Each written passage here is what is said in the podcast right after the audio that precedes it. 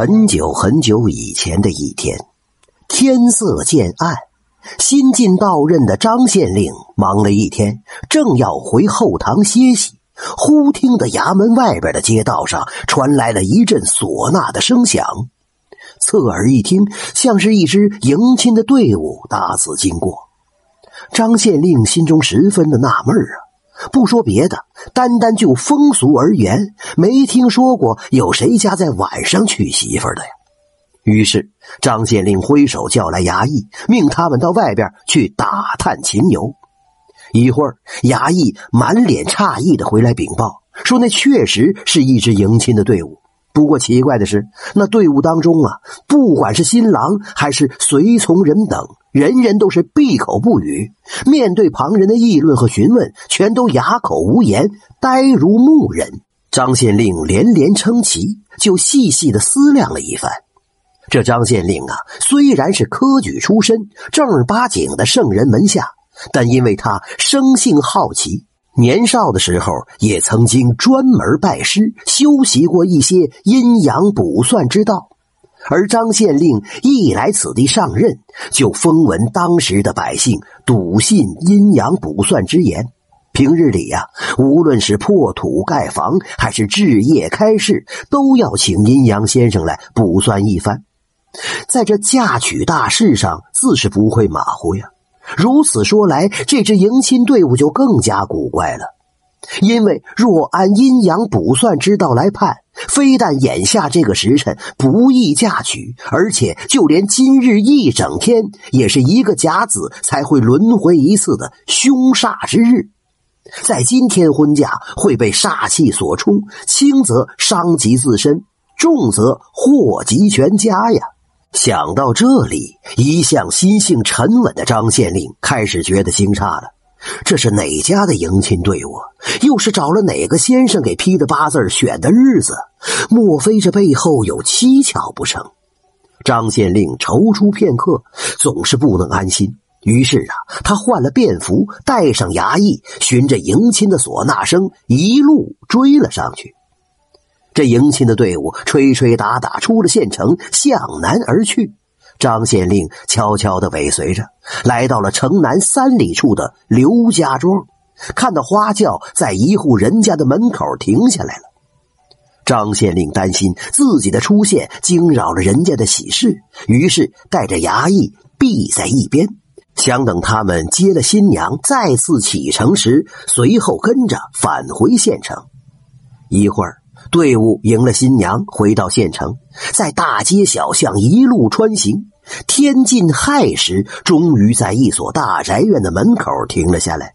这个时候，张县令长长的喘了一口气，问差役：“那是何人的宅院呢？”差役回答道：“哎，启禀老爷，那是城中首富白员外的宅院。这白员外呀，年过半百了，却只有一位公子，年方二十。”哎，听说这位白公子自幼好学，一心想要求取功名，很少在外边露面。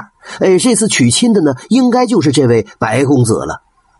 张县令点点头，在寒风中裹紧了身上的衣服，靠着白员外家的院墙坐了下来，侧耳听着院内的动静。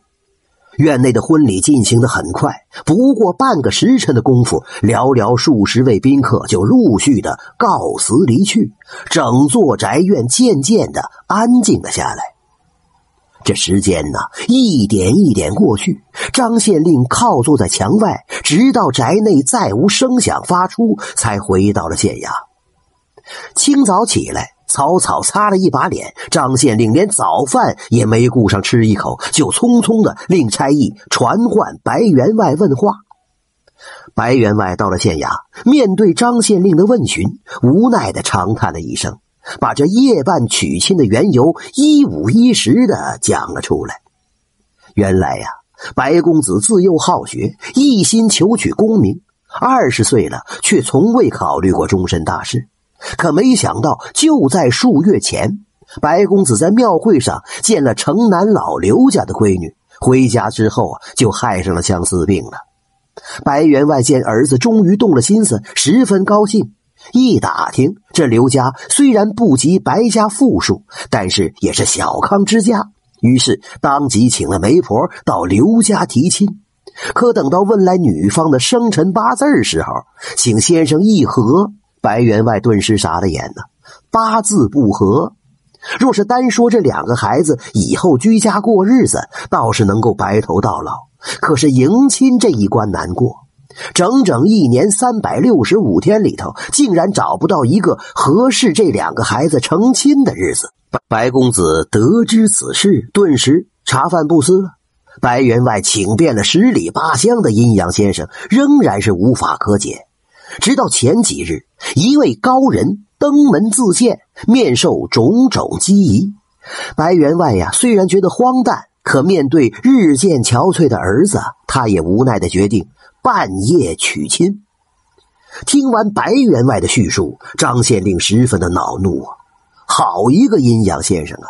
白员外已经是愁闷不堪了，还为他选择了大凶之日，实在是混账之极，居心叵测。张县令向衙役喝道：“速速将那阴阳先生捉拿归案，本县定要问他个明白。”话音刚落，就听衙门外一声大笑，一位白面长须的中年书生缓步走进堂来，拱手一揖，笑道：“不劳大人劳师动众了。”某家自己来便是了。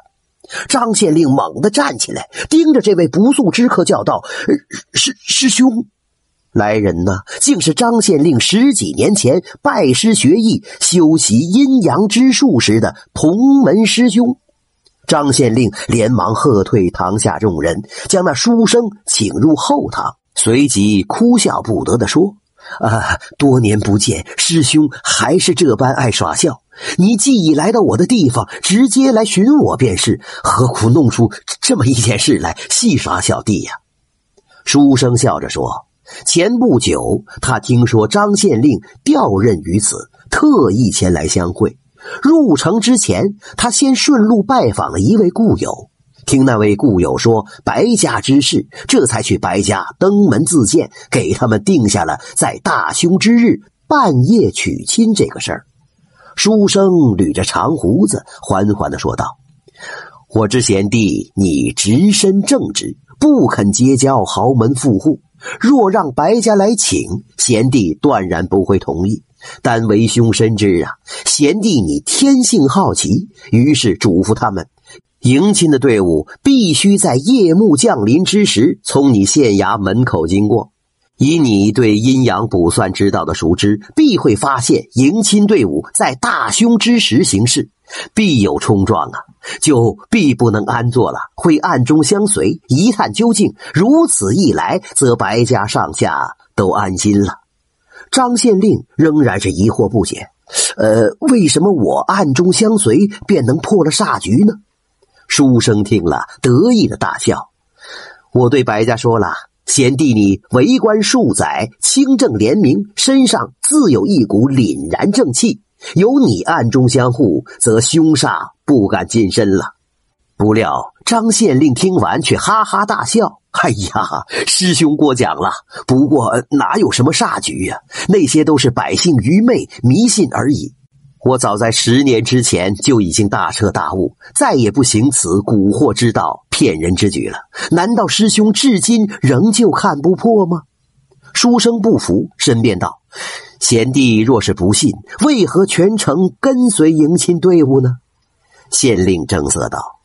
我相随，只因担心此事背后有蹊跷，怕百姓遭遇事端。如果能在他们发生变故的时候及时施以援手，小弟也算是尽了父母官的守敬安民之责了。书生沉吟片刻，面有愧色，说：“贤弟如此，实乃百姓之福啊。”自此以后，张县令更加全意守护治下的百姓，渐渐变成了一方美谈。这真是夜半娶亲惊县令，同门相见道隐情。为官清廉存正气，一片丹心护百姓。